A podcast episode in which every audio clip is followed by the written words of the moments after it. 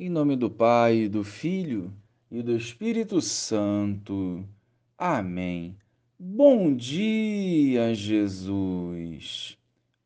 A Ti confiamos esse novo dia, ofertando as nossas vidas e o acolhendo em nossos corações.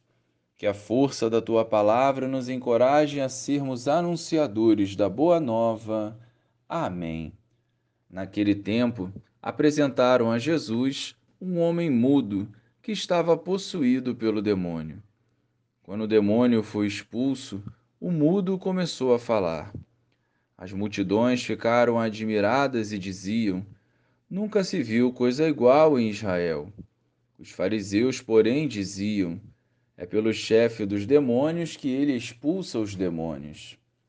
Jesus percorria todas as cidades e povoados, ensinando em suas sinagogas pregando o evangelho do reino e curando todo o tipo de doença e enfermidade. Vendo Jesus as multidões, compadeceu-se delas, porque estavam cansadas e abatidas, como ovelhas que não têm pastor.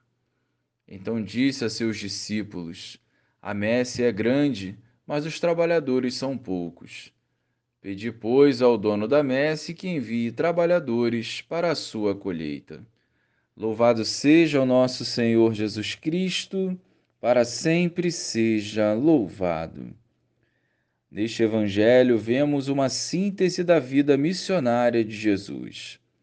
Andava por toda parte, pregava o Evangelho, curava os enfermos, libertava os possuídos e tinha compaixão das ovelhas cansadas e abatidas. Se a nossa vida e as nossas decisões fogem dessa realidade, estamos na contramão do caminho de Jesus.